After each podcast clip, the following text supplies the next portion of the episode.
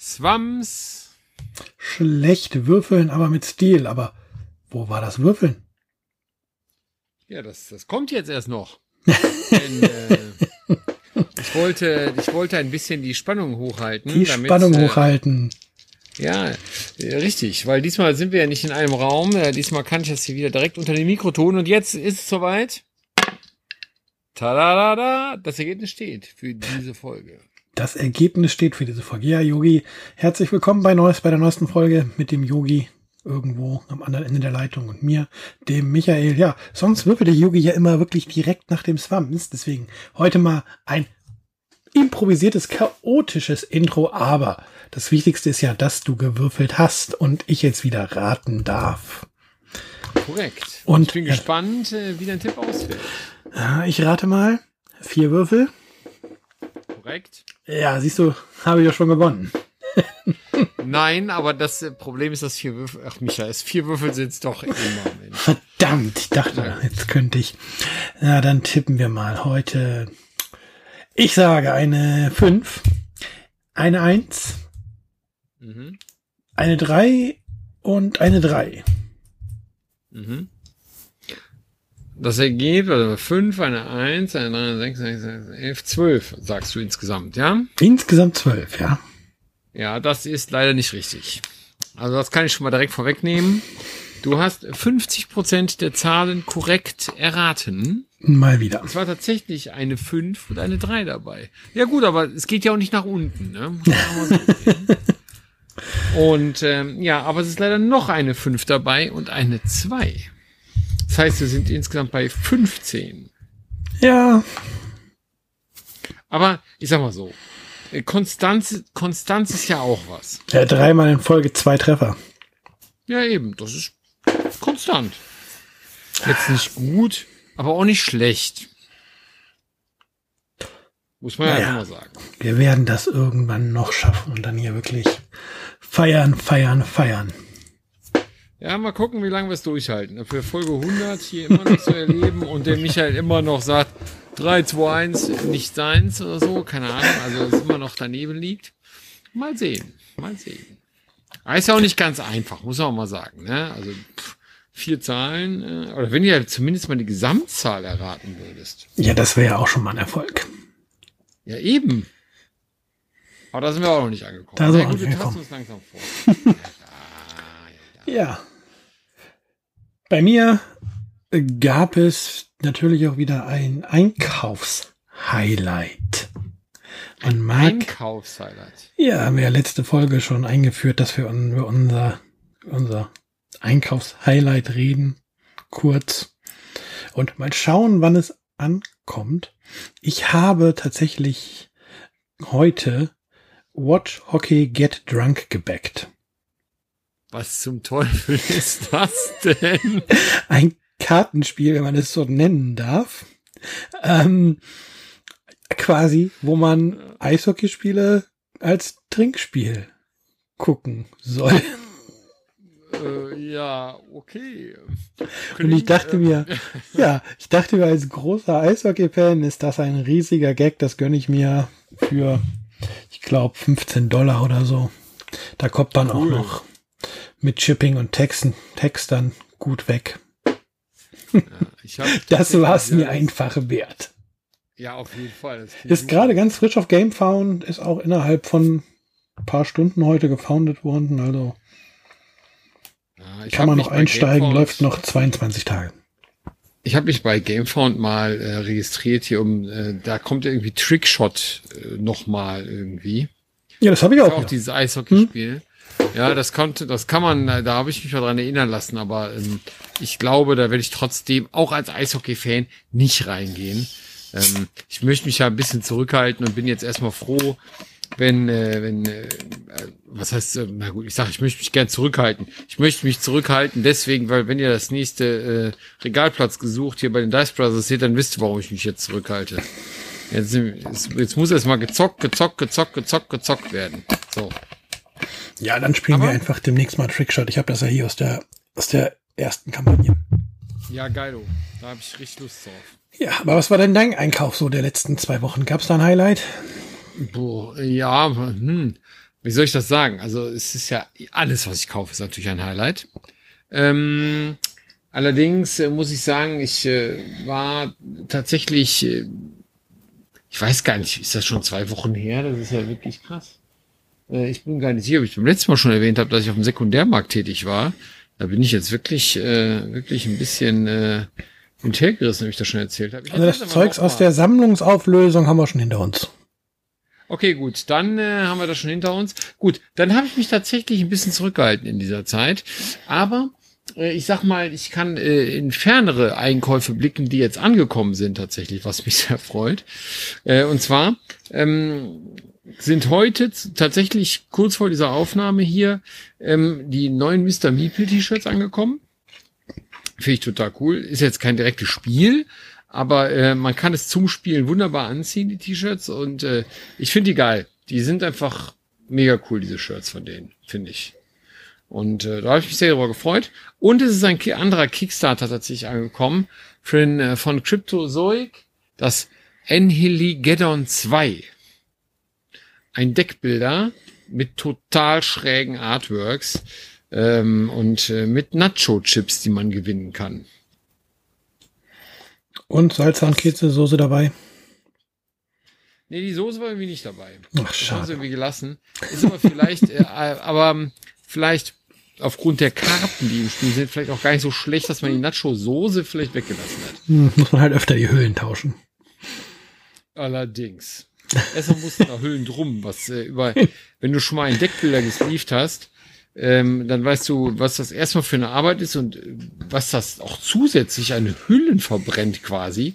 Das ist wirklich krass. Das ist wirklich echt krass. Aber darauf habe ich halt massiv Bock, das mal auf den Tisch zu bringen. Das sieht so cool aus und äh, das war auch tatsächlich nicht so unendlich ewig unterwegs, bis das kam. Also es ist ja selten bei Kickstarter, dass man e dass Sachen ewig brauchen, aber ähm, oder nicht ewig brauchen, sagen wir es mal so rum, Entschuldigung. Und ähm, ja, das war, ging eigentlich relativ zügig. Bin sehr begeistert. Ist ja tatsächlich, so. ja, ist ja tatsächlich auch mal angenehm, ne? Ja, muss man ja auch einfach mal lobend erwähnen, wenn das mal passiert. Ne? Also andere nehmen das für selbstverständlich, aber in der heutigen Zeit ist das eben nicht mehr so selbstverständlich. Und deswegen äh, freue ich mich sehr. Und das sieht mega cool aus und äh, das muss dringendst auf den Tisch. Aber da müssen auch noch andere Sachen dringend auf den Tisch. Aber das, ja, das kennt man ja. Naja, genau. Ja, Aber darauf habe ich auf jeden Fall mega Lust. Ja, und das spielerische Highlight.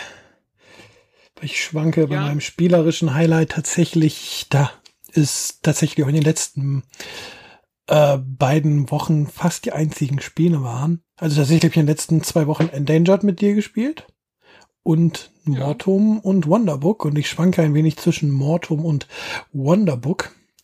Aber ich glaube, dass mein spielerisches Highlight diesmal Wonderbook ist, auch wenn das ähm, von der Spielmechanik natürlich jetzt nicht so tiefgehend ist und ein klares Familienspiel ist, aber es hat ja, es hat für mich doch so am letzten Freitag da so einige Wow-Momente einfach von der Optik her gezaubert, die das echt zu einem unterhaltsamen Erlebnis gemacht haben, die beiden Kapitel, die wir gespielt haben.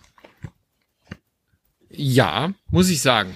Also ich finde auch, ich bin echt überrascht von diesem Spiel. Also es ist ganz klar ein Familienspiel. Ne? Eigentlich von dem Komplexitätsgrad her ist das für uns, glaube ich, eigentlich zu seicht.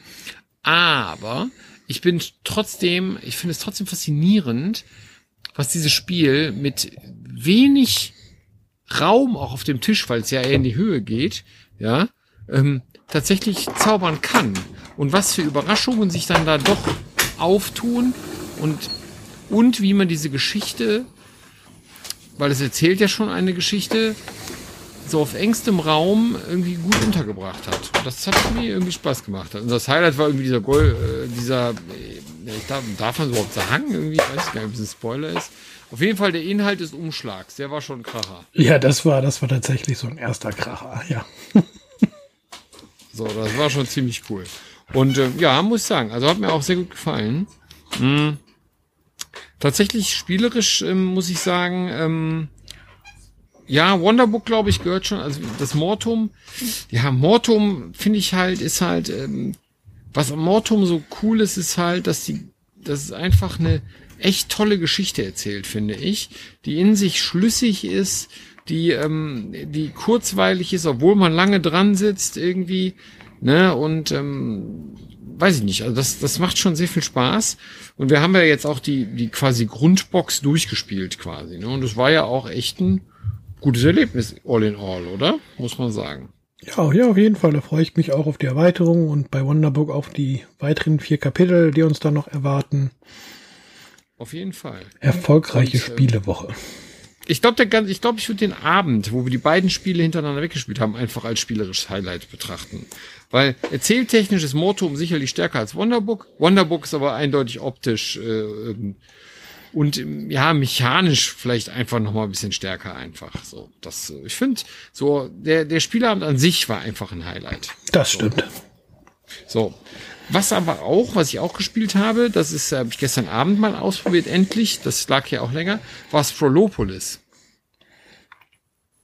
Ja ich muss ja, sagen ja. Ähm, fand ich es ist ein Buttonschei-Spiel für eine Person.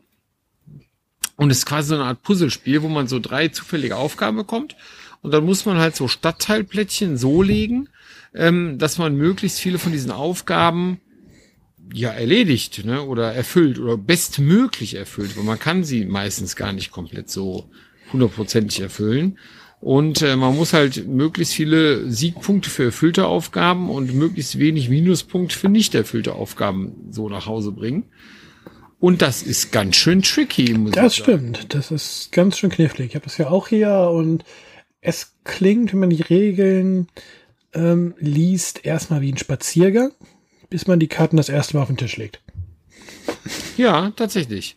Das fand ich, ähm, das finde ich bei diesen Button-Schei-Spielen ja sowieso immer sehr spannend, dass die aus so ein paar Karten, die in dieser Schachtel sind, ernsthaft, in den meisten Fällen zumindest, also ich habe jetzt noch nicht alle gespielt, ähm, aber ähm, da kommen teilweise wirklich richtig gute Spiele raus. Ne? Und das Prolopolis, also hat mir wirklich gut gefallen. Ich, ich bin jetzt ja nicht so der Hardcore-Solo-Spieler, so. Aber das kann man immer mal zwischendurch sicherlich eine Runde wegzocken, so. Ist krass. Hat Spaß gemacht. Ja, wenn so ein Solo-Spiel auch nicht so ewig lange geht, dann ist das halt auch tatsächlich mal was für zwischendurch. Ja, das, das ist dann auch ganz angenehm. Es ist halt auch ein Unterschied, ne? Ob du dir was auf den Tisch packst, wo du zwei Stunden Solo dran spielst, das Brett aufbaust oder wo du mal eben die Karten auspackst und zehn Minuten eine Runde spielst. Ja, das ist vielleicht nochmal so ein Ex, das könnte man sich auch mal als Thema vornehmen irgendwie. Denn zum Beispiel, ich habe ja auch Dawn of the Sets hier, das gilt ja auch als Solospiel, aber das, das, ich glaube, das wäre mir zu viel Aufwand, um das alleine zu spielen.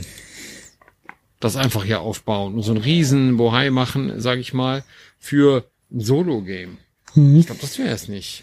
Aber das ist ein anderes Thema, aber das könnte man sich mal überlegen. Wann ist, ja, lasst uns mal einen Kommentar da, ob euch das Thema Solo-Spiele interessiert, dann reden wir mal darüber in einer kommenden Folgen. Ja, genau. Finde ich gut. Das ist gar nicht so, also gar nicht so interessant. Aber müssen wir mal schauen. Ja, gut, aber aus Prolopolis wollte ich einfach nochmal lobend erwähnen, ähm, dass mich das halt schon fasziniert hat, ähm, wie viel Spiel in dieser Schachtel steckte. So, so spontan, so. Das war stark. So. Ja, das war so mein käuferisches und spielerisches Highlight, muss man sagen. Oder Highlights. Ja. Finde ich eine schöne Rubrik, die wir da eingeführt haben. Gibt es dann neben dem Thema nochmal so, ein, so einen Blick auch außerhalb von dem, was wir dann in dem längeren Teil der Folge besprechen. Aber kommen wir doch einfach mal zu dem längeren Teil der heute, heutigen Folge. Wir wollen ja heute darüber reden, kooperative Spiele, aktueller Boom oder dauerhaft nicht mehr wegzudenken. Ach, das kann ich in einem Satz, theoretisch in einem Satz beschließen, das Thema. Äh, dauerhaft nicht mehr wegzudenken. So.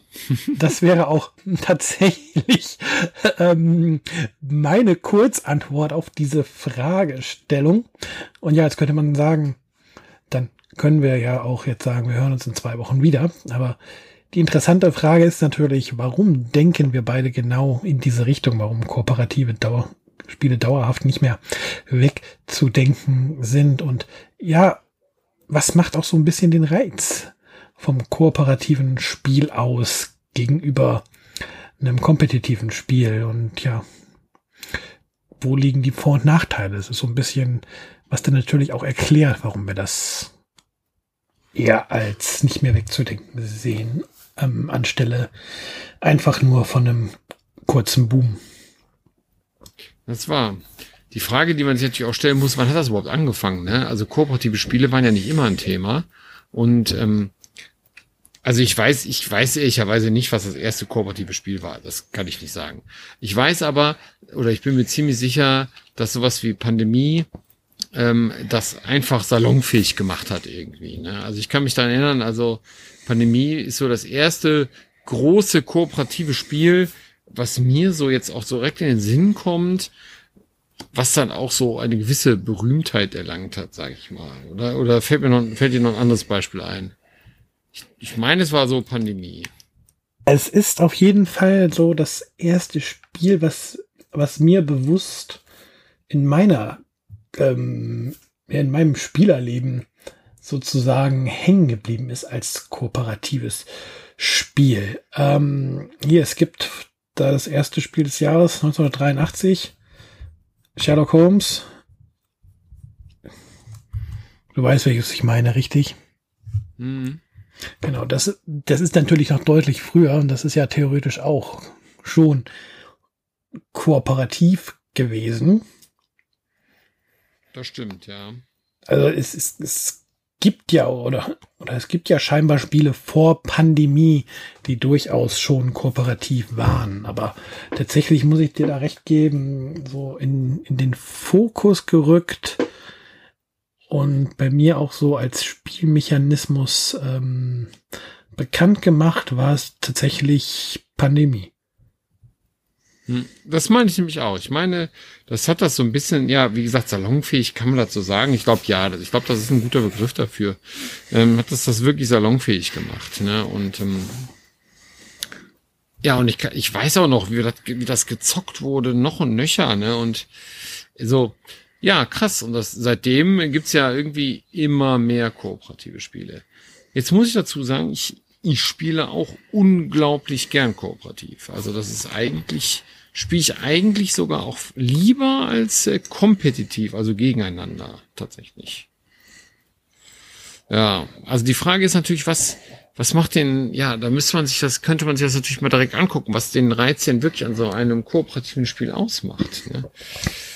Ich finde an einem kooperativen Spiel halt zum einen ähm, den Aspekt total spannend, dass du im Grunde, egal wie komplex das kooperative Spiel ist, dass du als ähm, aktiver Spieler in einem Spiel ja deinen Zug eigentlich nicht für dich alleine planen kannst, dass du dich einmal absprechen musst und dass dadurch im Grunde keine wirkliche Downtime ähm, entsteht. Ja, also es ist immer notwendig, eine Gemeinschaftsentscheidung zu treffen, auch mal ein, zwei Züge vielleicht tatsächlich, je nachdem, was man spielt, vorauszuschauen, welche Konsequenzen jetzt eine Entscheidung haben kann. Und einfach dieses, du sitzt halt am Tisch und du musst halt zwischendurch nicht irgendwie mal 20 Minuten warten, bis du wieder dran bist und deine, deine Würfel würfeln darfst, je nachdem, was man gerade spielt, ne? Das zum einen, das finde ich ist schon mega, weil es gibt, genau, man ist irgendwie immer dran, ne? So, und ähm, das finde ich äh, tatsächlich auch sehr, sehr attraktiv an diesen Spielen. Mhm. Was ich mag, ist auch, ich mag einfach auch diesen, wie soll ich sagen, diesen Austausch zwischen den Leuten, ne? Diese, auch, ich mag auch die Diskutierei sogar. Also, was ja viele vielleicht auch als Negativpunkt sehen würden, sehe ich als eine vollkommen positive Nummer an, wenn man anfängt zu diskutieren, sich mit dem Spiel auseinanderzusetzen und sagen, ist das der bestmögliche Zug oder sollen wir lieber erst das machen oder was glaubt ihr, ist das besser? Ne, also das, das macht mir unglaublich Spaß. Das finde ich sehr, sehr spannend daran. Ne? Also ich finde, man ist halt stetig mit den anderen auch am Interagieren, ohne dass man sich ja bekriegt oder bekriegt ist das vielleicht ein bisschen hartes Wort, ne? Also gegeneinander geht an der Stelle. Ne? Ja, du hast halt am Ende auch entweder den Faktor, dass du als Gruppe ähm, das Spiel gewinnst oder die Gruppe verliert das Spiel gemeinsam. Ja, also es ist nicht irgendwie, dass am Ende halt ein Sieger dasteht, was natürlich auch so ein bisschen, ähm, ja, den Frustfaktor vielleicht äh, vom Tisch nehmen kann, gerade irgendwie, wo, wo, wenn du so stark konfrontative Spiele spielst, wo dann irgendwie einer, ein Spieler eventuell dann relativ schnell sogar abgeschlagen ist und die Lust am Spiel verliert dadurch, weil er keine Siegchancen mehr sieht und, und oder sowas in die Art. Das ist halt, wenn, wenn, wenn du kooperativ spielst, du weißt, wir werden dieses Spiel jetzt gemeinsam gewinnen oder wir werden am Ende äh, gemeinsam verlieren. Natürlich kann es dir passieren, dass du dann irgendwie einen in der Gruppe hast, der der Meinung ist, dass jetzt Spieler XY aber schuld an der Niederlage ist. Aber dann ist tatsächlich, wo man sich überlegen muss, äh, sollte man in dieser Gruppe nochmal zusammenspielen, weil für mich zumindest sollten die Entscheidungen gemeinschaftlich getroffen werden. Und am Ende ist man dann auch gemeinschaftlich an der Niederlage schuld. Auf jeden Fall.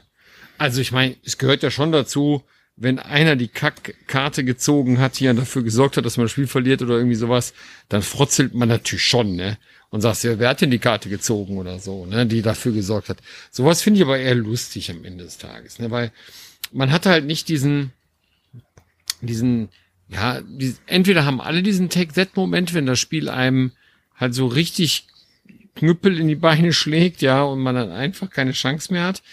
Aber es gibt halt nicht sowas wie, wie bei, ähm, wie heißt es, Wasserkraft zum Beispiel, wo einem wahrsten des Wortes von anderen das Wasser abgedreht wird, ne? Und das dann halt schon knallhart gegeneinander ist, ne? Das ist, äh, ja, weiß ich nicht. Also das, das gibt's ja halt dann einfach nicht, ne? Und das gibt's ja, es gibt ja Leute, die können damit auch weniger gut umgehen als andere zum Beispiel, ne? Und ähm, schlechte Verlierer, ja, weiß ich nicht. Gibt's im kooperativen Spiel auch. Und ich sag mal so, wir haben ja auch schon diskutiert, warum haben wir ein Spiel verloren, ne? So.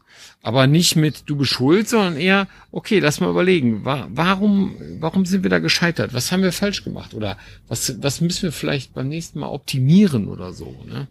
Eher so ein bisschen analytisch sind wir da immer rangegangen, zum Beispiel, ne?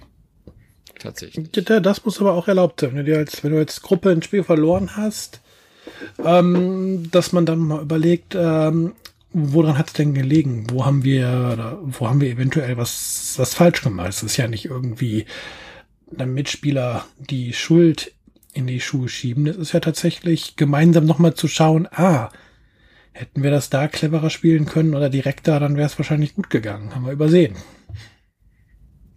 Genau, das ist halt der Punkt, ne?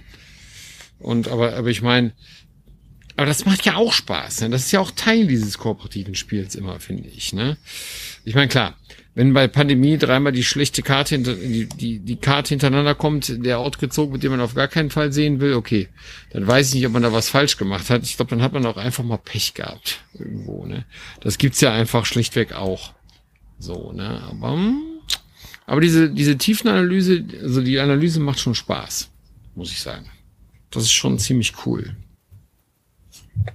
Man, man muss natürlich, wie gesagt, auch beim kooperativen Spiel aufpassen. Man, es gelingt, glaube ich, kaum einen kooperativen Spiel den Faktor komplett ähm, auszublenden oder ähm, ja wegzuwischen, dass du halt immer das Risiko vom Alpha-Spieler hast. Ne? Also dass du den einen in der Gruppe hast, der quasi seine Entscheidung über alles da stellt und die durchdrückt. Äh, da ist in unseren Spielgruppen Gott sei Dank äh, bisher nicht so oder wenig von zu spüren gewesen, dass wir da immer den richtigen Weg gefunden haben, uns gegenseitig zu respektieren und ernst zu nehmen. Aber das ist natürlich auch, ein auch eine Gefahr von kooperativen Spielen. Das ist am Ende nicht ein kooperatives Spiel ist, sondern äh, einer spielt und die anderen sind nur ausführendes Organ. Ja, das ist ein Riesenproblem. Ne? Und das, ähm, das funktioniert, das kann einem natürlich den Spielspaß an so einem kooperativen Spiel völlig zerstören. Ne? Wenn dann einer quasi die Regie führt äh, und alle anderen eigentlich nur da sitzen, um die Karten festzuhalten oder irgendwie sowas. Ne? Das ist natürlich ganz furchtbar bei dieses Alpha-Leader-Problem. Ne? Also die guten kooperativen Spiele lassen das aber auch wenig zu.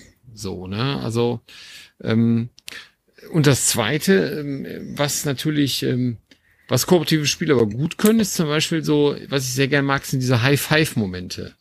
Ja, das heißt, wenn irgendein Plan dann aufgeht und man sich zusammen darüber freut, ne, und äh, dann einfach äh, echt so, ein, so einen guten Moment hat, wo man sich abklatscht und sagt, ja, yeah, das hat geklappt zum Beispiel, ne, sowas können halt dann tatsächlich auch nur kooperative Spiele schaffen. Ne? Allerdings habe ich zum Beispiel auch mal eine These gehört, ich weiß gar nicht, woher ich die habe, ehrlicherweise, dass interessanterweise, wir, wir sagen ja jetzt, weil das, man spielt ja nicht gegeneinander, man spielt ja miteinander, das müsste ja eigentlich für ordentlich Frieden am Tisch sorgen. Dass, jemand hat mal diese These aufgestellt, dass gerade die kooperativen Spiele für noch mehr Konfliktpotenzial am Tisch sorgen als kompetitive Spiele.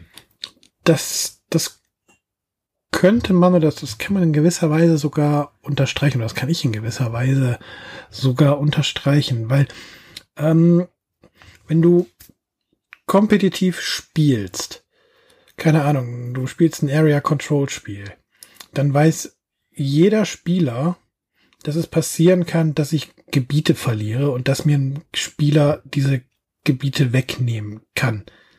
Und hat quasi das Szenario, was passieren kann, vor Augen und ist halt aufgrund des Regelwerks darauf vorbereitet.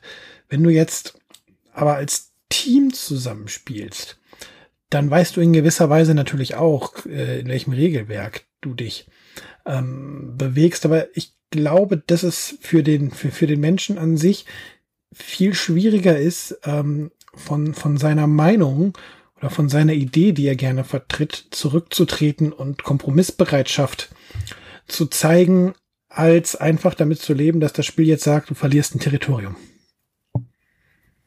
Mhm. Glaube ich auch. Ja, ich glaube auch. Und ich denke, also ähm, wenn da auch verschiedene Meinungen am Tisch tatsächlich aufeinanderprallen, ja, oder wenn Leute das Gefühl haben, dass ihre Meinung zum Beispiel nicht wertgeschätzt wird, ne? wenn du zu viert spielst und einer macht einen Vorschlag und drei Leute stimmen dagegen. Das machst du einmal mit. So, beim zweiten Mal machst du einen Vorschlag und drei Leute stimmen dagegen. Hm, dann kommt, kann natürlich auch schon mal so ein, naja, mieses Gefühl aufkommen irgendwie, ne? So, unter dem Tenor, warum sitze ich eigentlich hier? Meine Meinung zählt ja eh nicht, zum Beispiel. Ja. Das gibt's ja auch, zum Beispiel. Ne? Es ist halt, wie gesagt, ein anderes mieses Gefühl als irgendwie, du würfelst einfach fünfmal schlecht. Ja, okay, klar. Also das ne? gegen fünfmal schlecht würfeln macht mal gar nichts, ne? So. Ich meine, ist auch ärgerlich, aber gut, was, wen will man denn dafür verantwortlich machen?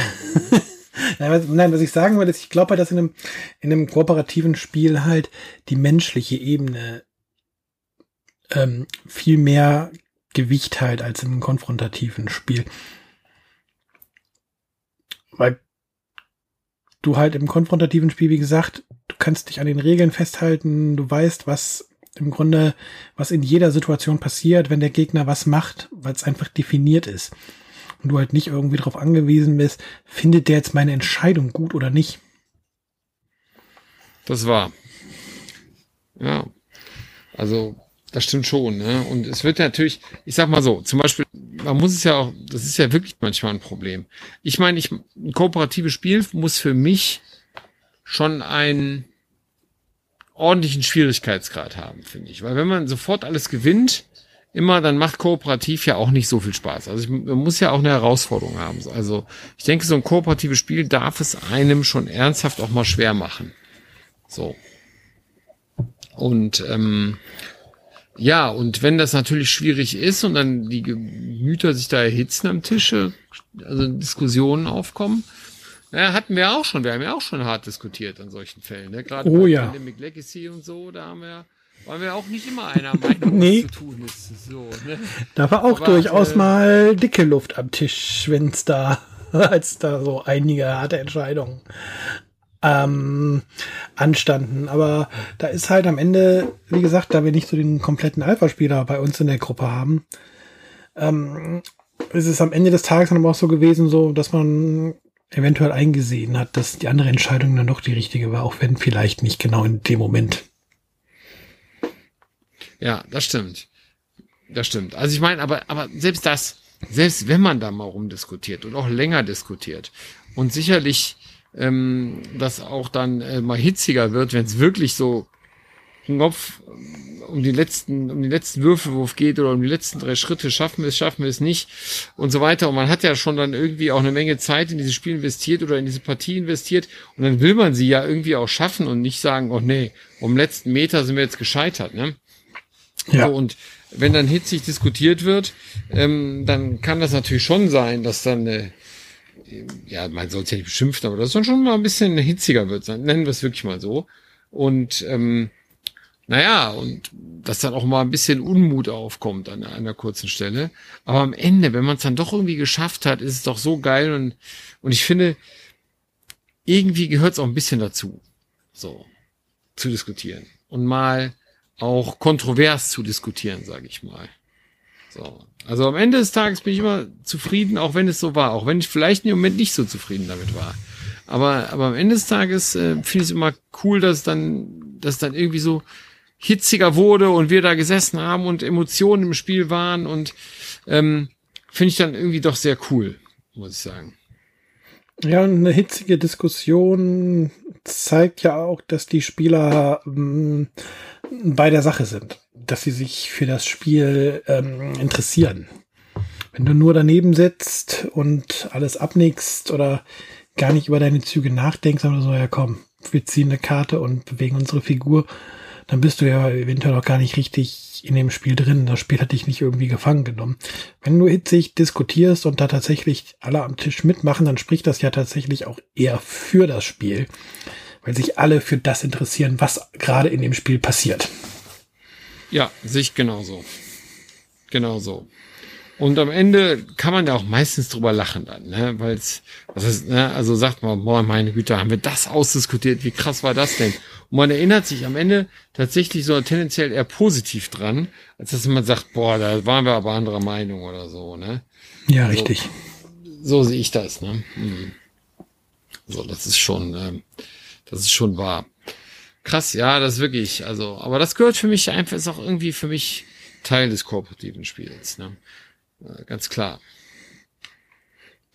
Ja. Was halt auch am kooperativen Spiel schön ist, ähm, es, es bringt halt so auch ein bisschen Genres an den Spieltisch, die man sonst ähm, eher nicht am Spieltisch so klassisch erwarten würde, sage ich mal. Man, wenn man natürlich jetzt ganz einfach auf die Exit-Spiele guckt, die das ganz simpel machen und ähm, dazu ähm, einladen, gemeinsam zu rätseln, wäre man vor der Exit-Reihe von Kosmos auch nicht auf die Idee draufgekommen, dass das jetzt was ist, was man gemeinsam machen könnte. Da gab es zwar auch Rätselbücher und sowas, aber die hat man sich ja dann auch eher ähm, alleine zur Brust genommen und sich irgendwo hingesetzt und gerätselt als dieses gemeinsame Erlebnis am Tisch. Oder wenn du ganz klassisch dir jetzt mal auch sowas wie wir jetzt gespielt haben, wie das Mortum, was ja im Grunde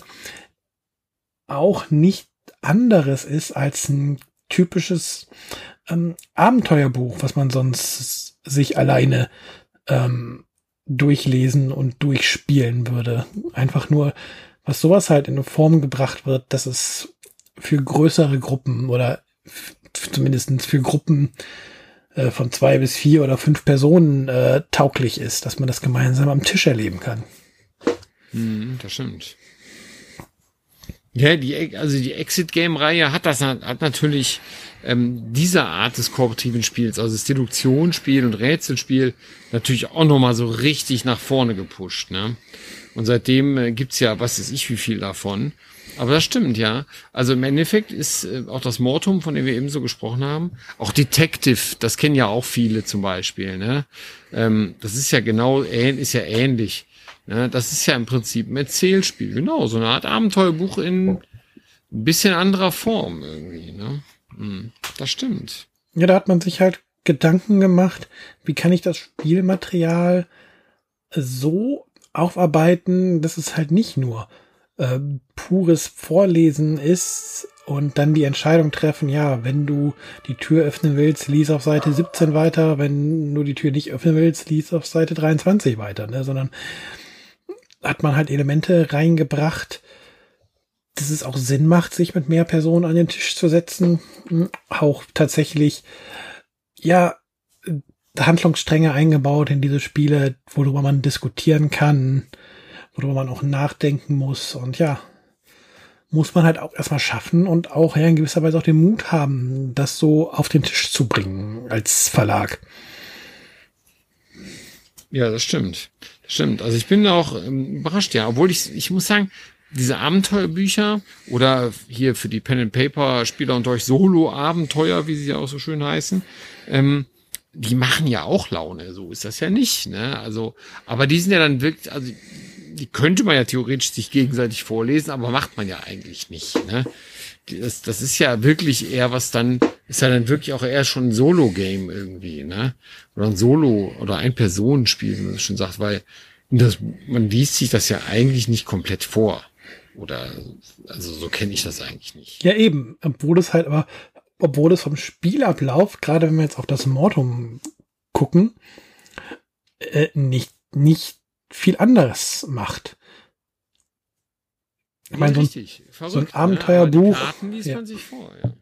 So ein Abenteuerbuch ist in der Regel, so kenne ich es zumindest noch, eine Ecke linearer als jetzt zum Beispiel Mortum ist, wo du halt einen Handlungsstrang auch mal liegen lassen kannst und erstmal ähm, woanders weitergehen kannst oder nach anderen Spuren suchen kannst, aber im Großen und Ganzen im Grunde, man liest sich Textpassagen vor und trifft die nächste Entscheidung. Ja, für wahr, das stimmt. Ja, also im Prinzip ist es ein Abenteuerbuch, also sehr runtergebrochen Abenteuerbuch in Kartenform. Ja.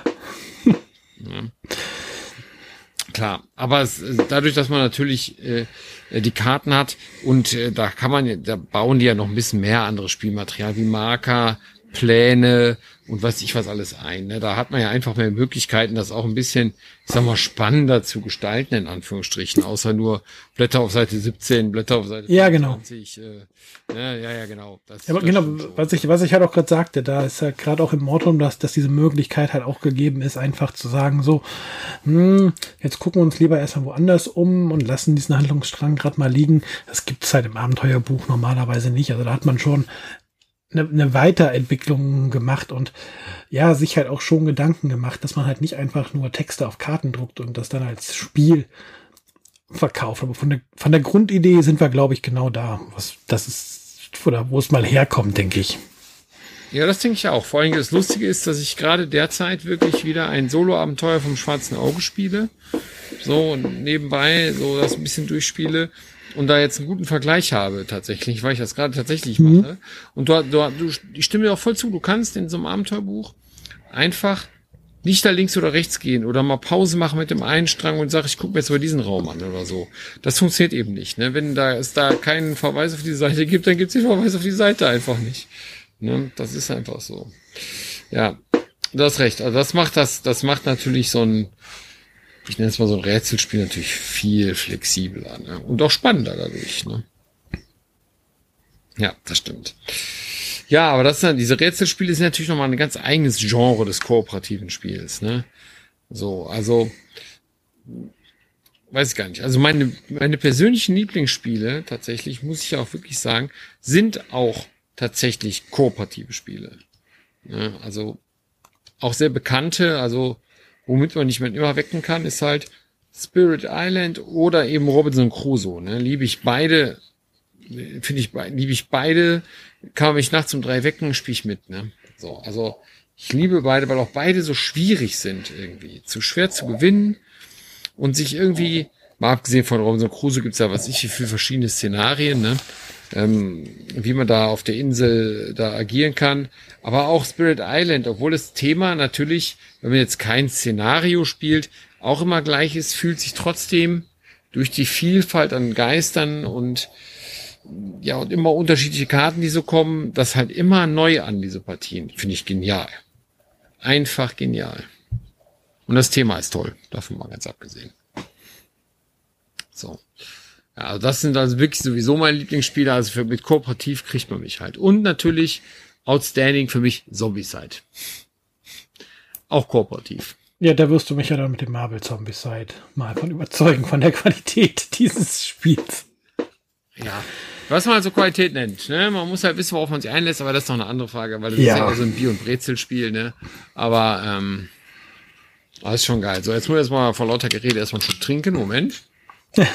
Für mich ist natürlich, also ich mag das halt auch, wenn so ein kooperatives Spiel so ein bisschen Thema aufgreift. Ich meine, deswegen mochte ich Pandemie, deswegen mochte ich auch die, die drei Legacy-Spiele von, von Pandemie, die ja wirklich eine super Story da durchgezogen haben. Aber deswegen mag ich zum Beispiel auch das Flashpoint total gerne, weil es einfach schafft, eigentlich mit relativ einfachen Mitteln ähm, dieses, dieses Feuerwehr, ja, dieses Gefühl ähm, einzufangen, Brand zu löschen und Leute zu retten. Klar, dass immer wieder die Leute zufällig im, im Haus auftauchen, ist jetzt nicht unbedingt das, was vielleicht im wahren Feuerwehrleben passiert, aber bestimmte Abstriche muss man einfach machen, auch um, um das Spiel auch am Laufen zu halten. Aber so generell, also diese Idee, dass auch das Haus ähm, in sich zusammenstürzen kann, das halt auch ein Faktor ist, wodurch man das Spiel verlieren kann, das finde ich mal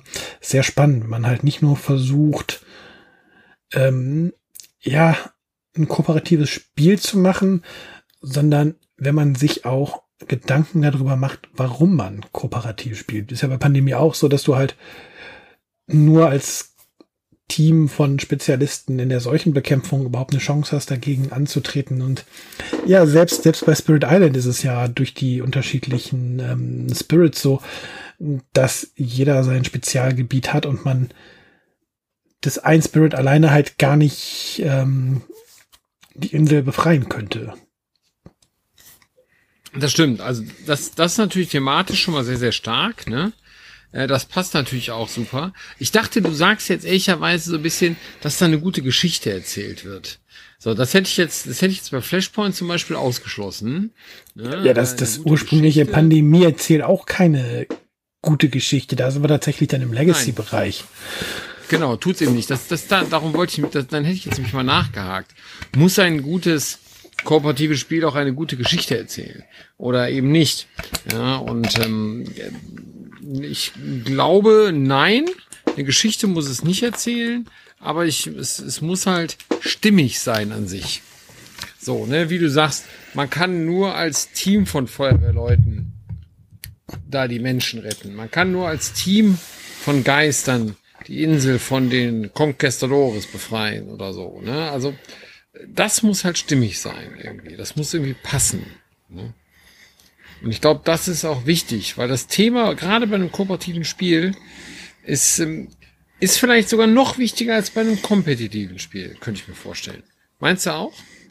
Ich, ich, ich glaube auch. Also, also das, das Thema muss jetzt nicht unbedingt super ausgefallen sein, aber ähm, man braucht halt schon, oder zumindestens ist mein Gefühl, so was, was ich es brauche, ist, dass ich das Thema dann doch gerne in einem kooperativen Spiel äh, wiederfinde, weil am Ende ist es im kooperativen Spiel ja nicht so, dass wenn ich die meisten Punkte erzielt habe, habe ich gewonnen.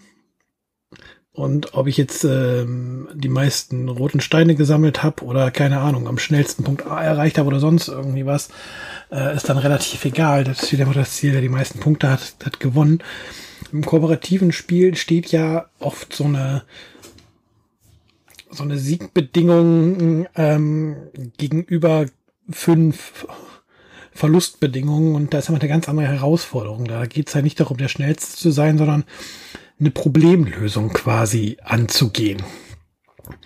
Und jetzt zu sagen, kooperativ, ja, löst mal kooperativ, dass ähm, alle blauen Steinchen vom Brett sind. Ich glaube, das wäre nicht so packend, wie einfach die Geschichte drum zu packen. Such mal die Heilmittel für die Krankheiten. Ja, das glaube ich nämlich auch.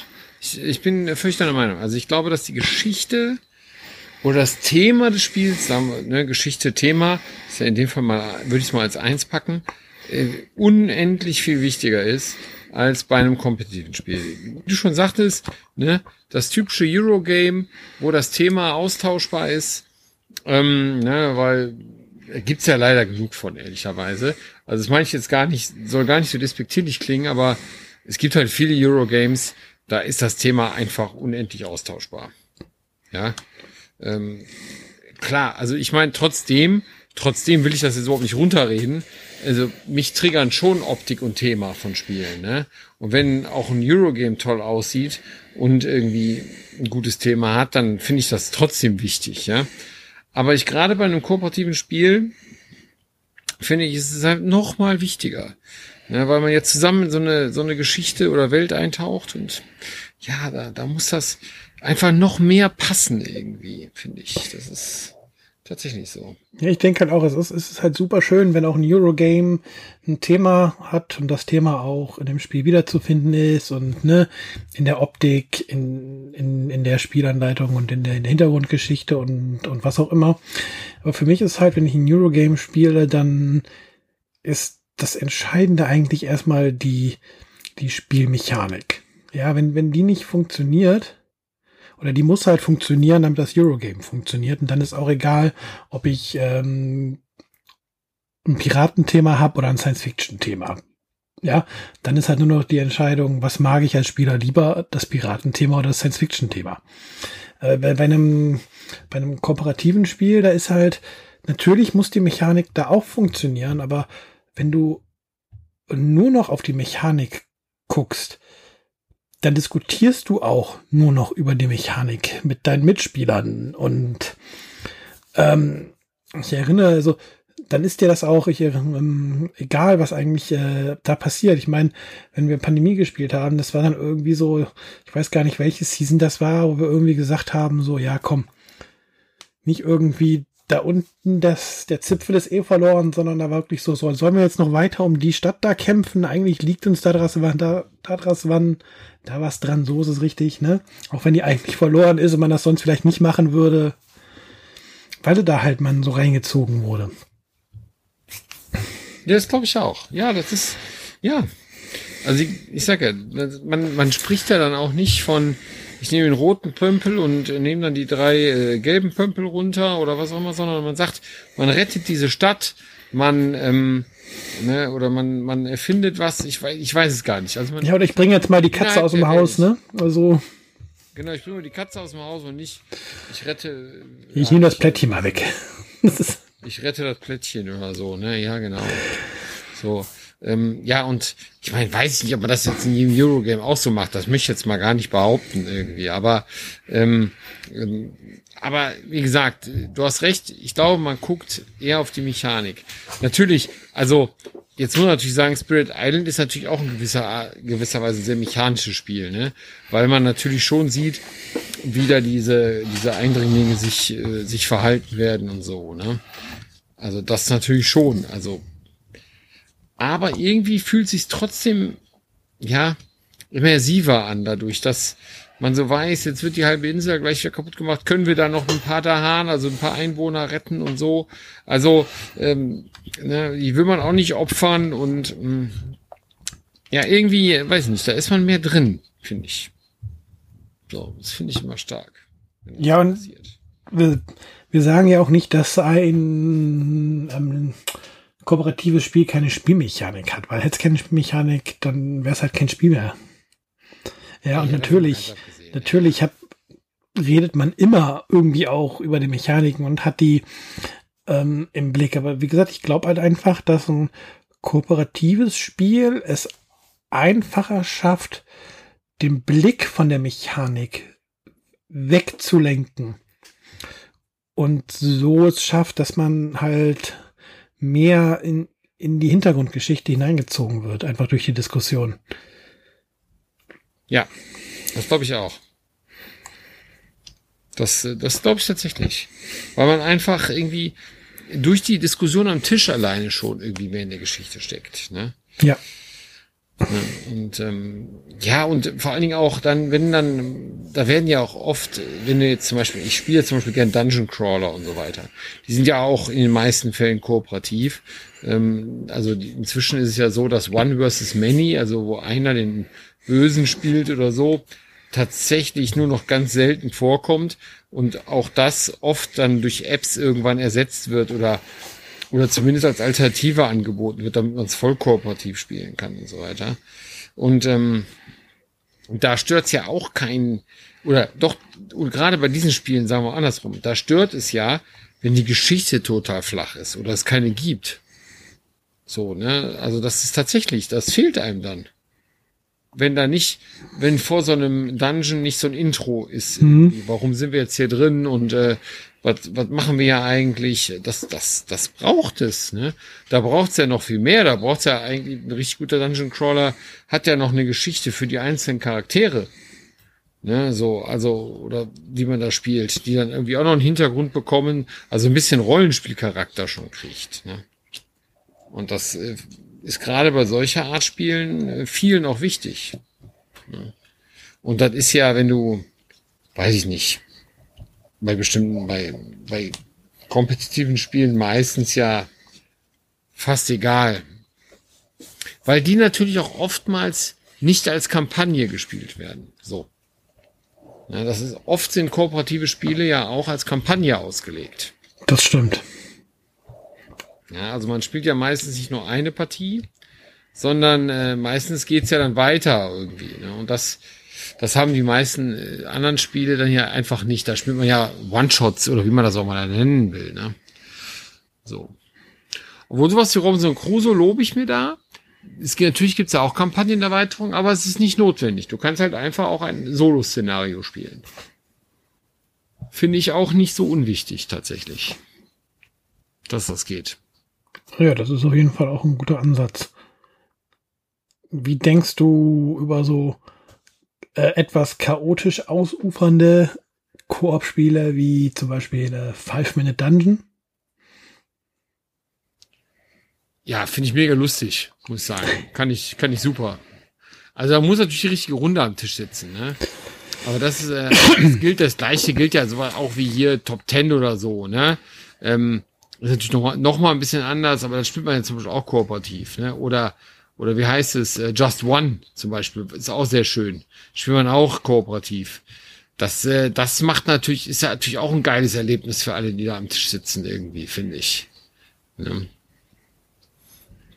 Aber die sind ja noch mal anders. Da, dass die leben und sterben natürlich auch noch mal noch viel mehr mit der Gruppe von der Runde, die ja, ja die am Tisch sitzt, ne, ganz klar. Ne. Aber grundsätzlich finde ich Spiele geil. Das ja, aber vor allem, wenn du gerade sagst, Just One und ähm, Top Ten, das ist halt tatsächlich auch interessant, dass auch in diesem Bereich mittlerweile halt das kooperative Spiel äh, mehr und mehr Einzug erhält. Weil eigentlich so diese, diese klassischen Wortspiele oder Kartenspiele ähm, sind für mich zwar in dem Sinne kooperativ, dass man die eigentlich auf den Teams gespielt hat oder wenn du so an Activity denkst oder irgendwie, ne, in die Richtung, Activity Tabu oder so, oder halt mhm. in Teams gegeneinander spielst, was halt ja, ne, eine Mischung aus kooperativ und konfrontativ ist. Und da finde ich es echt interessant, dass da mit Just One und Top Ten zumindest zwei Vertreter mal da sind. Bestimmt gibt es da noch mehr, die das einfach auf eine komplett kooperative ähm, Ebene gehoben haben. Ja, tatsächlich, ja. Diese Partyspiele, wie man so schön sagt. Ja, das ist krass. Das gab's vorher tatsächlich nicht. Genau, sowas wie Activity, jetzt wo du sagst. Genau, das war halt natürlich so, dass, äh, oder weiß ich nicht, was gab's da noch so, ähm, obwohl Activity war so auch das einzige, oder? Also, ja, Tabu spielst du in Teams, Pictionary, es gibt da schon eine Menge in dem Bereich. Also okay, aber wie, wie gesagt, tatsächlich im Team, ja, habe ich noch gar nicht so drüber nachgedacht, aber du hast recht. Das sind natürlich, ähm, das gab's vorher tatsächlich auch nicht so, ne? Mhm. Und ist natürlich jetzt tatsächlich auch in diesem Bereich eingezogen. Ja, überall. Ja. Und, ähm, und es ist ja auch gefragt. Ne? Man möchte halt so ein gemeinsames Erlebnis haben, glaube ich. Ne? Und ich glaube, das steht dabei einfach im Vordergrund. Und ich glaube, das haben die Leute, das, das merken die Leute einfach auch, dass das auch sehr, sehr cool sein kann, wenn man so Dinge zusammenschafft irgendwie. Ne? So, weiß nicht. Also ich kann das nur sagen, ich mag es halt gerne, also ich kann nur für mich sprechen, ich, was mich daran so was ich daran so mag, ist einfach die Tatsache, dass man das irgendwie so zusammenschafft. Irgendwie, ne? Und ja. Dass man halt nicht so einen fiesen Take-Z-Moment hat oder so. Und dann hat man genau den einen Fehler gemacht, hat einen Siegpunkt weniger als der andere und deswegen gewinnt man nicht oder weiß ich nicht. Also solche Dinge passieren ja dann auch. Und, oder man kriegt noch mal einen auf den Sack oder weil, um ein Spiel, ne, weil man da gegeneinander spielt und kurz vor Ende wird einem noch was kaputt gemacht. Und weiß ich Dann nicht, verlierst du im letzten Zug die Partie, obwohl das bis dahin ausgeglichen war. Und du denkst dir, oh. Ja, irgendwie sowas, ne? Und ähm, ja, also wenn man das vorher weiß, ist das sicherlich auch als okay. Also dann kann ich damit auch umgehen, zum Beispiel. Ne? Das ist ja auch in Ordnung. Aber ich glaube, das kann halt auch nicht so jeder. Ne? Und äh, auch viele, die von sich behaupten, dass sie das gut können, können das nämlich, glaube ich, auch weniger gut, als äh, sie glauben, dass sie es können. Das habe ich auch schon oft erlebt. Ja, das stimmt. Ne? So, und ähm, ich weiß nicht, also so ein Frust dieser frustrierende Moment, ich meine, der kann natürlich auch im kooperativen Spiel kommen. Ne? Wenn du dann irgendwie auch zwei Stunden in so eine Partie investiert hast und auf einmal äh, was verloren. So. Ja, ich sag nur letzter Ersafields Abend, ne? Ja, genau, das halt, das ist natürlich. Wo es so genau Moment, das passiert ist, wo dann irgendwie. Der fühlt's halt auch scheiße an, ne? Entschuldigung, aber das ist so, ne? Und dann sitzt du da und denkst, wie, wie kann das jetzt passiert sein irgendwie, ne? Und äh, muss das sein? Aber andererseits, naja, gut, aber das ist halt, das macht halt das kooperative Spiel mit dir, ne? So. Bei den anderen Spielen gibt's zumindest einen, der noch gute Laune hat, nämlich der Sieger. So, der ja. vielleicht nicht mehr, aber ja. keine Ahnung. Ne? Wenn ich, wenn ich jetzt so ganz, gar nicht so ganz falsch liege, hat ja mittlerweile das kooperative Spiel sogar das klassische Quizspiel erreicht, oder? Kneipenquiz ist auch kooperativ, oder? Du spielst gegen Kneipen das Spiel, ne? Ja, du spielst ja. gegen das Spiel. Auch das da ist, ist es drin. Ja. Echt faszinierend, wo das mittlerweile, wo, wo man wirklich vor ein paar Jahren noch gar nicht dran gedacht hätte, dass da dass man da ein kooperatives Spiel daraus machen kann. Ich meine, ich glaube, das zeigt auch ziemlich klar, dass wir weit weg von einem aktuellen Trend oder von einem aktuellen Boom einfach nur sind, sondern von einem Thema, dass wir genau da sind, dass es ein Thema ist, was bleiben wird auf lange Zeit, das Kooperative. Ja, es gibt ja auch, guck mal, es gibt ja auch viele Spiele, die beide Modi anbieten inzwischen, ne?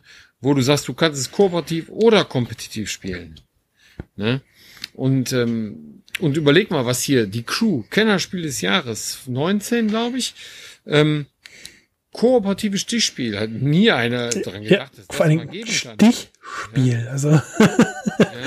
Und dann haben wir gesagt, wie soll das denn gehen? Aber wie gut die Crew dann war, ja.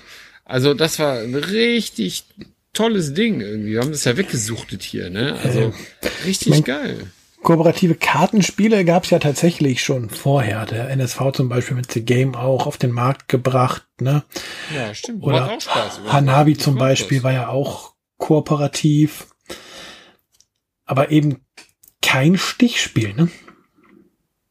Nee, genau. Und das hat, hat dann also die Crew nochmal geschafft. Mhm. Das ist halt auch stark, ne? Und das wurde ja wirklich gefeiert, ne? Ich weiß noch, wo ich das auf der Messe mitgenommen hat, da kannte das noch irgendwie keiner so richtig. Also klar hatte man darüber gesprochen, aber da, ich glaube, da war das noch nicht so in aller Munde und ganz plötzlich haben Leute festgestellt, wie gut dieses Spiel ist, ne? Das war auch spannend. Ne? Vor allen Dingen auch wie fordernd.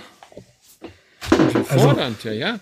Das, genau, das ist nämlich nicht so einfach. Und ganz plötzlich äh, saßen die Leute da, das müsst ihr jetzt aber schaffen. Ne? Und genauso ging es uns ja auch. Dann, dann schaffst du ein Level nicht. Boah, nochmal, das, das gibt's doch gar nicht. Wieso haben wir das nicht geschafft? Ne? So und, äh, und immer und immer wieder. Das ist krass. Also das macht wirklich Spaß. Und es hat halt auch in, die, in das Stichspiel Einzug gehalten. Also überall. Echt überall. Und aber, jetzt muss man sagen, was daraus natürlich auch ein bisschen geboren wurde, sag ich mal, ist ja so eine Abart des kooperativen Spiels. Können wir ja vielleicht auch mal so eine Randnotiz mitmachen. Das semi-kooperative Spiel. Ne, wo man tatsächlich so ein bisschen, wo man irgendwie zusammenspielen muss, damit man das überhaupt schaffen kann, aber jeder so unterschwellig so sein eigenes Ziel verfolgt, was er so zugelotst kriegt. Auch sehr beliebt inzwischen. Gibt's häufig. Ne? Hast du gerade so ein paar Beispiele? Ähm, ja, zum Beispiel ist Nemesis ein ganz berühmter Vertreter. Nemesis ist semi-kooperativ. Weil man muss schon zusammenarbeiten, um, ähm, diese, um sich gegen die Aliens durchzusetzen und das Raumschiff wieder zum Fliegen zu bringen. Aber jeder hat ein eigenes Ziel. Und das kann total äh, konträr sein zum nächsten Mitspieler. Ne? Also der eine sagt, flieg bitte zur Erde mit dem Raumschiff, der andere sagt, das Raumschiff darf überhaupt nirgendwo mehr hin und so. Ja, ja. Aber trotzdem muss man erstmal zusammenarbeiten, damit man überhaupt die Räume entdecken kann und rausfindet, mhm. wo ist überhaupt was. Das ist schon ähm, sehr, sehr spannend. Dann Winter der Toten zum Beispiel. Kann äh, ein Verräter haben, der dann eigene Ziele hat. Zum Beispiel. Und dann sabot die das Erreichen der Ziele äh, sabotiert. Oder sehr berühmt auch Battlestar Galactica oder jetzt Abgrundtief in der Xulu, in der Xulu-Variante dazu. Ne? Auch Verräter drin. Ne? Also, ne, der dann gegen, die, gegen den Rest der Truppe wirkt. Sehr spannend. Ne, spielt, alle spielen gegen einen, ohne dass sie wissen, gegen wen sie spielen, zum Beispiel. Ist auch, auch viel gemacht. Also semi-kooperativ halt. Ja auch beliebt. Und sind auch alles gute Spieler. Also Nemesis brauchen wir nicht überreden, wie gut das ist. Ne? Also ich weiß nicht, ob du schon mal gezockt hast, du schon mal das Vergnügen hattest. Also wenn nicht, dann sollst du das dringend nachholen. Aber äh, es ist wirklich ein mega Spiel. So. Nee, Nemesis tatsächlich noch nicht. Mir fällt tatsächlich ja, dann, äh, gerade aber auch. Also mir fällt tatsächlich kein semi-kooperatives Spiel gerade ein, was ich jetzt hier im Schrank habe. Erschreckend. ich dachte, wüsste jetzt auch ein, ein Beispiel dazu, aber. Ich will halt, ob ich noch mehr habe. Ja, doch, aber es ist schon fertig gespielt, tatsächlich. Das ist so halt, das ist um, ähm, Rise of Queensdale als, als Legacy-Spiel ist halt kooperativ und semi-kooperativ in einem. Das ist ja so, entwickelt sich aus der Geschichte heraus. Ja, aber zum Beispiel, ne, wird auch gern genommen. Ist halt so ein, ich nenne das mal so eine Abart des kooperativen Spiels, ne? So, ähm, auch eine interessante Variante zumindest. Obwohl gibt's halt nicht ganz so viel von, ehrlicherweise. Ne? Also, ja, und ist auch nicht für jeden was. Ne? Aber trotzdem. Ja, du was, so, so, so Social Deduction würde ich tatsächlich nicht als kooperative Spiele ansehen. Oder wie siehst du das? Nee, ich glaube nicht, weil da, da, da ist ja schon wirklich jeder wieder in seiner Rolle, ne? Die er ja irgendwie auch zu vertreten hat. Ähm, und ähm, ja, nee, also da hat er, das ist noch, das fühlt sich noch mal anders an, finde ich. Nee, das, das, das ist halt mehr das Klassische, ich nenne es mal, dass man in Teams spielt. Aber man spielt ja dann doch irgendwie gegen das andere Team und nicht gegen das Spiel, ne? Ja, Von genau. daher, ja. Im Endeffekt willst du ja meistens andere enttarnen oder genau. sagen, du bist das und das und du bist das und das. Da spielt man schon irgendwie gegeneinander. Ne? So, also das würde ich nicht als kooperatives Spiel bezeichnen. Nein. Ja. Also, wie gesagt, diese, also kooperativ ist sicherlich ernsthaft ähm, ein ähm, nicht zu vernachlässigender ähm, Part und es wird ja immer mehr. Wie gesagt, das, das sieht man ja auch, also wenn man auch so Kickstarter verfolgt, oft ich Solo-Modus ist nochmal was anderes, aber das kooperative Modi in Spielen vorkommen wird halt tatsächlich immer mehr. Immer, immer mehr. Und ähm, tendenziell auch mehr als weniger. Und diese knallhart gegeneinander Spiele, okay, die gibt's halt immer noch, ne? Aber weiß nicht. Also ich habe das Gefühl, die kooperativen Spiele ähm, halten, haben da schon eine Menge Platz eingenommen. So, sagen wir es mal so. Tatsächlich. Wenn wir mal ein bisschen weiterhin ihren Platz haben. Ja, wenn du es gerade sagst, dass die immer mehr werden gefühlt und die ähm, knallharten, konfrontativen Spiele eher weniger, ein bisschen philosophisch an der Stelle. Äh, glaubst du, das hat auch mit den Veränderungen ähm, ja im sozialen Leben zu tun, dass das die Welt da, dass so die Ellenbogengesellschaft immer stärker ähm, geworden ist, gefühlt und man deswegen dann in seiner Freizeit eher was sucht, wo man sich nicht gegen seine Freunde durchsetzen muss, sondern gemeinsam zum Erfolg kommen möchte. Aber ich kann mir schon vorstellen, dass das vielleicht nicht ausschlaggebend ist, aber zumindest unterbewusst bei den, bei den Spielern ähm, dafür sorgt, dass man eher zu, zu einem kooperativen Spiel äh, greift als zu so einem knallhart konfrontativen. Ja, möglich ist das. Das finde ich schwer zu beantworten, ne? Weil ich sag mal, das klingt jetzt irgendwie komisch, aber irgendwie ist dieser kompetitive Gedanke bei Menschen ja auch immer so ein bisschen verankert, ne? So, man, so, ne, man will, man will besser sein als andere oder sich immer irgendwie ein bisschen irgendwie messen und reiben, so, ne? So, das, ich glaube, das ist auch, es ist, klingt jetzt auch sehr hochtrabend, aber das ist auch irgendwie im Menschen verankert, irgendwie, das, sowas zu tun. Ähm, aber ich glaube, in der heutigen Zeit, wo die Leute einfach ein bisschen, ähm, ja, ein bisschen differenzierter auf Dinge auch schauen, ne? Und ähm, wie so, wie so Kriege, die hier stattfinden und so weiter und in Europa und so weiter. Ich glaube, dass die Leute etwas sensibler geworden sind für so konfrontative Themen. Und vielleicht auch einfach, du wirst ja auch, jetzt, jetzt sind wir wirklich sehr äh, ähm, ja, philosophisch weiß ich nicht, aber du wirst ja auch in deiner normalen, in deinem normalen Alltag immer nur Problemen konfrontiert, so, ne?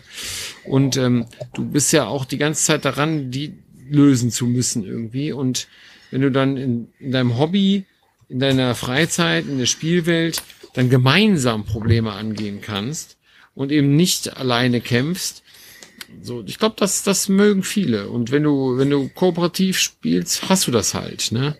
Und wenn du dann halt statt kompetitiv, wo du wieder irgendwie dich gegen andere durchsetzen musst, an der Stelle, weiß ich nicht. Obwohl ich jetzt auch viele kenne, die auch kooperativ zum Beispiel nicht gerne spielen.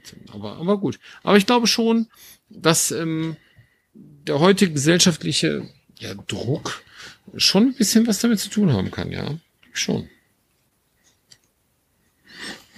Tatsächlich. Ja, spannende Frage. Müsste man sich mal weiß ich nicht, wer sowas tiefer gehen beantworten kann. Da, da kannst du, da kannst du wahrscheinlich, da kannst du wahrscheinlich eine Doktorarbeit zu schreiben, genau. Ja, ja, ja. Also das, das, da müsste man wirklich mit Leuten sprechen, ne? Aber ich, ähm, ich mag es einfach, weil es irgendwie so diesen, diesen Spieleabend einfach so ein bisschen geselliger macht, irgendwie, finde mhm. ich. Also irgendwie, weil es einfach so, man macht das, man erlebt das irgendwie zusammen. So, und das, das mag ich halt. So, das ist das, was mich daran so, was ich daran so mag. Was mir aufgefallen ist, während wir hier so reden, oder was mir in den Kopf gekommen ist, ähm, ist, worüber wir ganz am Anfang ja geredet haben, dass Pandemie so das erste Spiel war, was uns zu ähm, kooperativen Spielen geführt hat. Glaube, ich muss das nochmal revidieren. Ist das so? Denn, ja, ja weil ich denke, dass ich weiß nicht, ob es bei dir auch so war, der Obstgarten von Haber noch früher war. Okay, nee, das kann ich nicht sagen. Also das kann ich von mir nicht sagen. Aber das kann natürlich sein. Aber Pandemie ist so das erste, bei mir ist es wirklich so das erste, woran ich mich erinnere, wo wirklich, ja, wirklich richtig kooperativ rangegangen wurde. So. Nee, wo ich aber eigentlich dann drauf hinaus wollte, als mir in den Kopf gekommen ist, dass ja ähm, auch, wir hatten ja letztens noch über Scala Caramel zum Beispiel ähm, geredet. Oder ich habe ja noch das ähm, Alle gegen Rudi auch vom, vom NSV-Verlag als Kinderspiel Gefühl ist, dass im, das, Kooperat das kooperative Spiel im, im Kinderspielbereich noch mal stärker verankert sogar als im Erwachsenenspielbereich. Was für mich zumindest ähm, auch ähm, ein wenig dafür spricht, wie wichtig eigentlich kooperatives Spiel ist und dass dir das kooperative Spiel dann wohl ähm, scheinbar auch einiges an sozialer Kompetenz mitgibt. Eben, dass dieses gemeinsam Probleme lösen können und nicht immer irgendwie auf der eigenen Meinung beharren und sowas. Ja, vor allem Kompromisse eingehen, ne? Oder ne, sich austauschen. Ja, schon. Könnte ich mir auch gut vorstellen. Also wie gesagt, Thema Kinderspiel bin ich nicht so, äh, bin ich nicht so firm. Aber wenn du sagst, da gibt's noch viel mehr, wo man dann auch zusammenspielt, ja, das glaube ich gern. Und ich glaube, dass es auch wichtig ist. Da stimme ich dir zu. Ohne es jetzt belegen zu können. Ja, ich rutsche da ja gerade tatsächlich wieder so, oder das erste Mal so richtig bewusst auch rein in das Thema Kinderspiel, ne? Einfach mit einem Zwerg, der jetzt in dem Alter ist, wo man ähm, gerne mal spielt. Und ja, da merke ich, also ich merke tatsächlich auch, dass es halt einfacher ist, einfach zu würfeln und eine Figur zu ziehen, als über das, was man gerade macht, reden zu müssen. Ja, ich habe hier, ich habe ich hab gerade keine Ahnung, wie es wie es genau heißt, als er nicht bei mir im Spielezimmer steht. Er hat ein Kinderspiel bekommen, da muss man einfach nur ähm, drei Tiere von einer Eisscholle über eine Brücke zum Iglo bringen, ja? Und mhm. eigentlich macht man nichts außer Würfeln und guckt, ähm, ob man ein Tier bewegen darf oder ob diese Brücke langsam zusammenbricht. Ja, aber man gewinnt halt nur, wenn alle Tiere drüben sind und man gewinnt auch nur gemeinsam. Und da wird dann schon diskutiert, ob erst der Pinguin rüber darf oder erst der Eisbär. Hm, ja. Und das passiert halt im normalen Rennspiel, ne? Würfel und zieh deine Figur nicht. Da wird gewürfelt, bis dann lernt das Kind zählen und wie viele Schritte das sind. Aber ne, da wird halt was anderes vermittelt als in so einem kooperativen Spiel. Und ja, allein schon, wenn ein Kind anfängt, seine Meinung zu vertreten, dass er jetzt unbedingt der Pinguin rüber muss, ich glaube, das ist schon spannend und ich verstehe schon, warum in dem Bereich es da einiges an kooperativen Spielen gibt. Ja, das kann ich mir gut vorstellen. Tatsächlich. Also so wie du es jetzt schilderst, also wie gesagt, da stecke ich nicht so drin, aber ja, es macht ja auch Sinn, ne? Genau, für den sozialen Aspekt einfach, ne, um zu lernen, sich mit anderen auseinanderzusetzen, anderen Meinungen auseinanderzusetzen, ja. Und ganz ehrlich, das können der, der eine oder andere Erwachsene kann das sicherlich auch noch lernen. Das heißt, die Erwachsenen müssen auch wieder müssen eben aus dem sozialen Aspekt, aus dem Lerneffekt wieder mehr kooperative Spiele spielen. ich glaube, ohne es böse zu meinen, dem einen oder anderen wird es ganz gut. Ja. So, auf jeden Fall.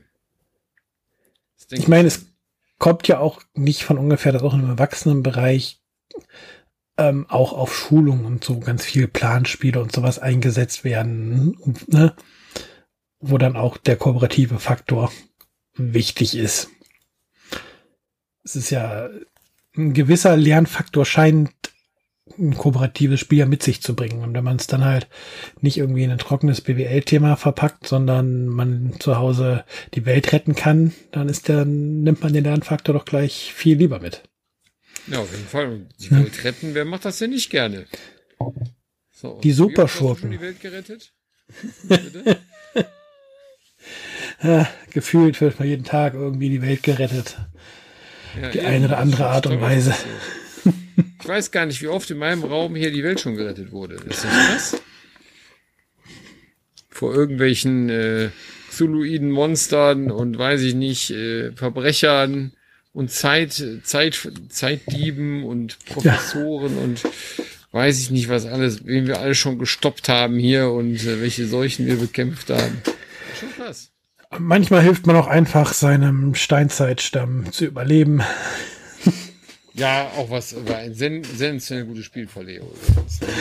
Das ist auch sensationell gut. Also es hat, das muss ich wirklich sagen, das, das ist sogar eins der kooperativen Spiele, die mich total überrascht haben.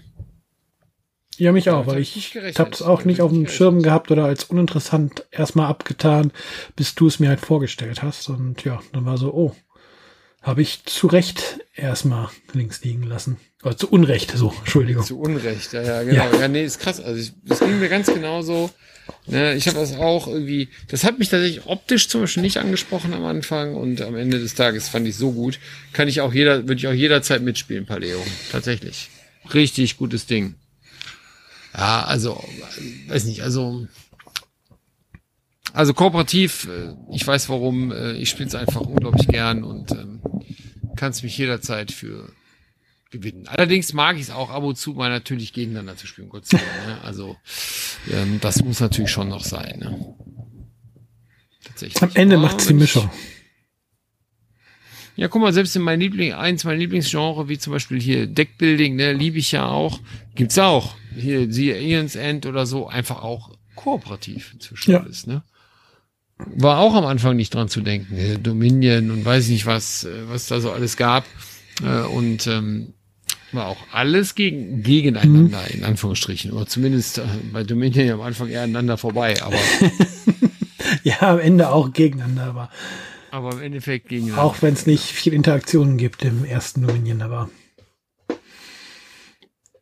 Trotzdem, genau, also das es ist, ist gegeneinander, so, weil am Ende gewinnt der mit den meisten Punkten. Ja. Ich glaube, gibt es eigentlich ein kooperatives Roll and Write? Ich wüsste, mir fällt keins ein. Ja, guck mal, das wäre doch noch was. Das sind wir noch nicht. Ich würde fast Oder, behaupten, also wenn, dass es wenn, irgendeins gibt, aber wir es nicht auf dem Schirm stimmt. haben. Ja, bestimmt. Wenn mal einer weiß, schreibt's mal irgendwo hin, lasst uns das mal wissen. Also das, das fällt mir gerade wirklich auch nicht ein. Oder zum Beispiel muss man auch sagen, ein schönes Beispiel für kooperative Spiele sind ja auch die Living Card Games. Muss ich jetzt noch mal, das muss ich jetzt nochmal raushauen. Es gab ja schon eine Menge Living Card Games von Fantasy Flight. Ne? Man überlegt, es fing ja mit Warhammer Fantasy an, es gab das Warhammer 40k, es gab Legend of the Five Rings, es gab ähm, das Game of Thrones, es gibt das Herr der Ringe, es gibt das Arkham Horror, es gibt das Marvel Champions, aber die wirklich Living Card Games, die, die wirklich beliebt waren und immer noch existieren und wieder existieren, sind die kooperativen. Marvel Champions, Arkham Horror und äh, Herr der Ringe. Die anderen, die alle kompetitiv sind, sind eigentlich alle ja, aus dem vom Radar weg. Tatsächlich. Ist mir gerade mal so aufgefallen, nur eingefallen. Das ist eigentlich die kooperativen Living Card Games, die sind, die es geschafft haben. Oder zumindest immer noch gibt. Auch da. Scheint ja irgendwas dran zu sein, ne? Mhm.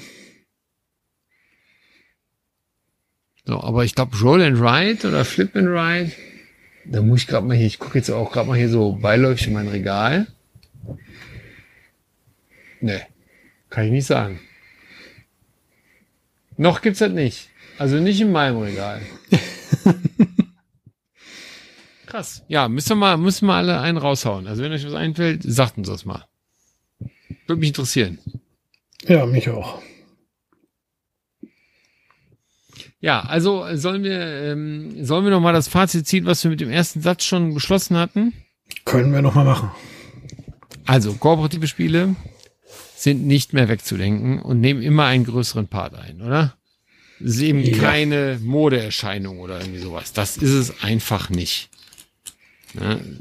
Kooperative Spiele sind einfach Teil der Brettspielwelt geworden und ja, werden es eigentlich auch bleiben, ne? Also, also ich kann mir nicht vorstellen, dass sich da noch was dran ändert, irgendwie. Oder wie siehst du es? Nee, da bin ich total bei dir. Ich bin auch der Meinung, dass kooperative Spiele in der Zukunft weiter den Markt ähm, ja, mitbestimmen werden und dass die Anzahl an kooperativen Spielen in der Zukunft erstmal eher zunehmen als abnehmen wird und dass es uns noch lange erhalten bleibt, das kooperative Spiel. Das glaube ich auch. Ja, wenn wir, also ihr könnt natürlich gerne mal eure Meinung dazu schreiben, irgendwie in die Kommentare oder Show Notes und wie es heißt, ähm, wie ihr das seht. Äh, spielt ihr auch so gern kooperativ wie wir oder ich zumindest? Und warum? Oder was findet ihr, oder was, oder haben wir einen Aspekt vergessen irgendwie, wo man sagt, boah, den haben wir jetzt noch gar nicht beleuchtet und den müssten wir uns vielleicht nochmal angucken. Würde mich auch mal interessieren, denn äh, oder sagt ihr einfach, kooperative Spiel, das ist überhaupt nichts, dafür hat man das Brettspiel gar nicht erfunden, ja. Sondern äh, äh, man muss äh, hart gegeneinander gehen, sonst macht das alles keinen Spaß. So, kann ja auch sein. Deswegen würde mich auch mal interessieren, wie ihr das seht. Hm? Ja. So, ich glaube, mehr habe ich zu dem Thema jetzt nicht zu sagen. Nö, da haben wir ja auch schon eine ganze Menge dann ähm, gesagt und ich würde sagen, machen wir den Deckel für heute drauf. Und dann schauen wir einfach mal, worüber wir dann in zwei Wochen mit euch, beziehungsweise wo wir beide drüber reden und ihr zuhören dürft. Ja, genau. Aber ich denke, in zwei Wochen sind wir so nah an der Spielemesse. Vielleicht, vielleicht wird das ja ein Thema werden. Könnte ich mir vorstellen, irgendwie was da so ansteht, was da so auf uns zukommt und so weiter. Aber da gucken wir mal. Vielleicht, wenn wir dazu Lust haben. Wenn ihr natürlich, nee, wenn ihr natürlich was Bestimmtes wissen wollt oder da Ideen habt oder Wünsche habt, lasst es uns wissen. Sind wir offen für. Das ist richtig. Dafür gibt's die Kommentare. Und ja, schreibt uns einfach rein, was ihr so denkt. Lasst uns auch bei iTunes und Spotify und wo ihr sonst so hört, einfach mal die Bewertung da. Das freut uns total. Am liebsten natürlich fünf Sterne und ein kleiner Kommentar. Dann hören uns demnächst noch mehr Leute und wir können noch mehr Meinungen von euch da draußen einfangen. Und ja. Ja, das wäre großartig, muss ich sagen. Habt Alles eine klar. gute Zeit, bleibt verspielt. Ja, genau. Und dann habt, wie gesagt, wünsche ich auch eine gute Zeit und dann freue ich mich, wenn ihr ja in zwei Wochen wieder dabei seid, wenn wir genau. hier wieder ein bisschen äh, Samon von uns geben. und wenn ihr erlebt, wie ich, die vier Würfel, das Würfelergebnis errate. Und natürlich müsst ihr wissen, äh, mich genau. schafft hier mal besser als 50 Prozent zu werden. Schauen Richtig. wir mal. Alles klar. Okay. Ihr Lieben, macht es gut. Macht's gut. Bis dann. Bye bye. Tschüss.